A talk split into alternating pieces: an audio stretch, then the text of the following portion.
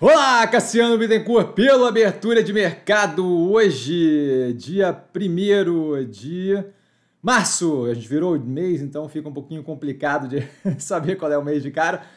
Às 8h34 da manhã, e aqui estamos novamente para mais uma abertura de mercado. Eu começo sempre com um disclaimer, o que eu falo aqui nada mais é do que a minha opinião sobre investimento, a forma como eu invisto, não é de qualquer forma, moda em geral. Indicação de compra ou venda de qualquer ativo do mercado financeiro, a gente passa para o fechamento de ontem. Tá? Mais um dia de volume comedido, tá? reduzido ali, sem grandes movimentos, maiores evoluções, Multilaser e Odotoprev, crescendo ali, subindo acima de 5%, e a MRV com uma queda de 4,22. Tá? Fora isso, tudo bem dentro de uma banda ali não, não, que não chama muita atenção.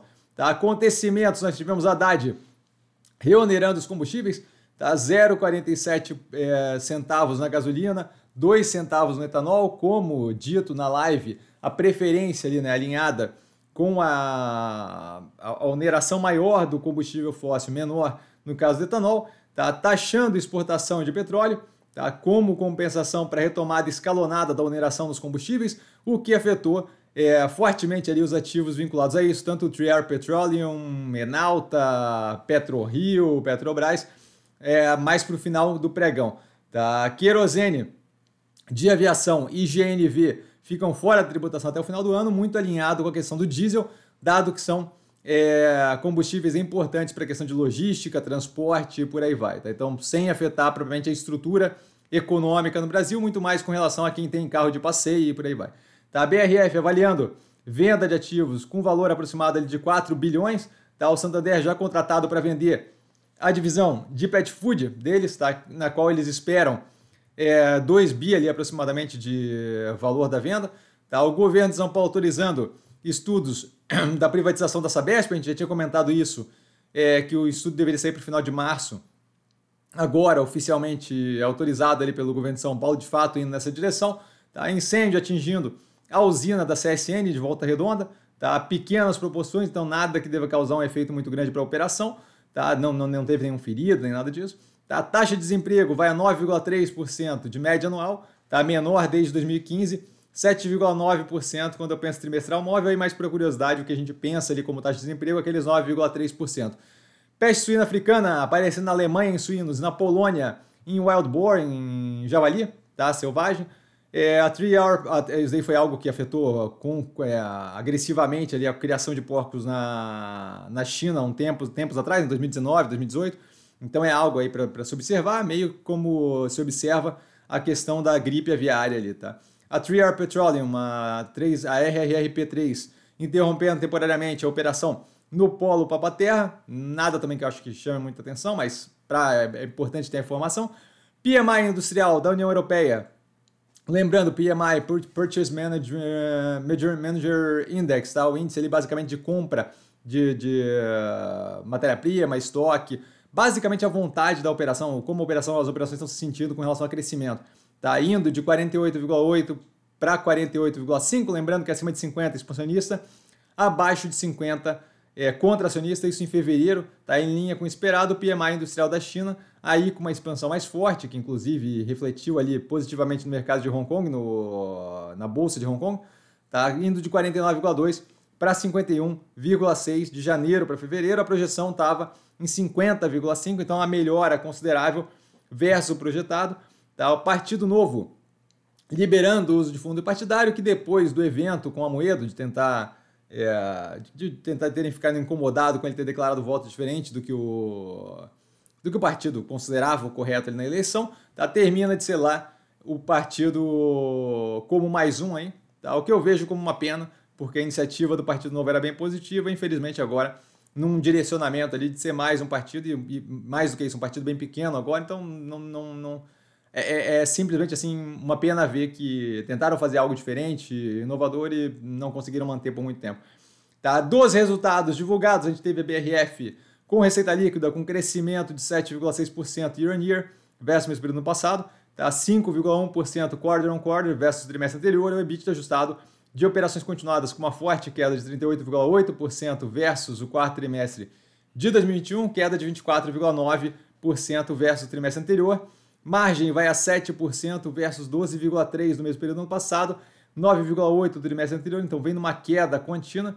Tá? Prejuízo líquido de 956 milhões versus lucro líquido de 964 milhões no mesmo período ano passado e prejuízo líquido de 137 no período anterior. Então, piorando a situação, até por isso, imagino, a tentativa lá de estancar o sangue com venda de ativos. A Pivida, receita líquida, a Pivida está descontando ali a Notre Dame, crescimento de 3,5% year on year, EBITDA ajustado a Pivida, menos 3% year on year, é, lucro líquido consolidado aí com a Notre Dame, um prejuízo líquido de 316,7 milhões versus um lucro líquido de 200,2 milhões no mesmo período do ano passado.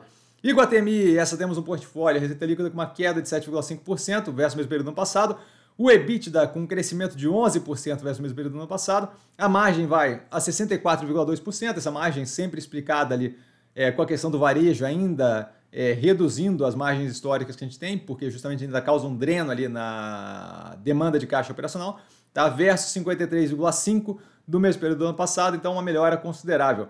FFO, Funds from Operations, fluxo de caixa medido nesse tipo de operação, 57,1% de crescimento versus o mesmo período do ano passado, lucro líquido com 107,4%, ou seja, dobrando nesse período. Aqui vale sempre a pena, sempre bom considerar que a gente tem ali a infracommerce ali que acaba afetando agressivamente o lucro num trimestre ou outro pela evolução do preço. Então o comparativo ali pode ter sido afetado pela infracommerce no mesmo período do ano passado. Tá?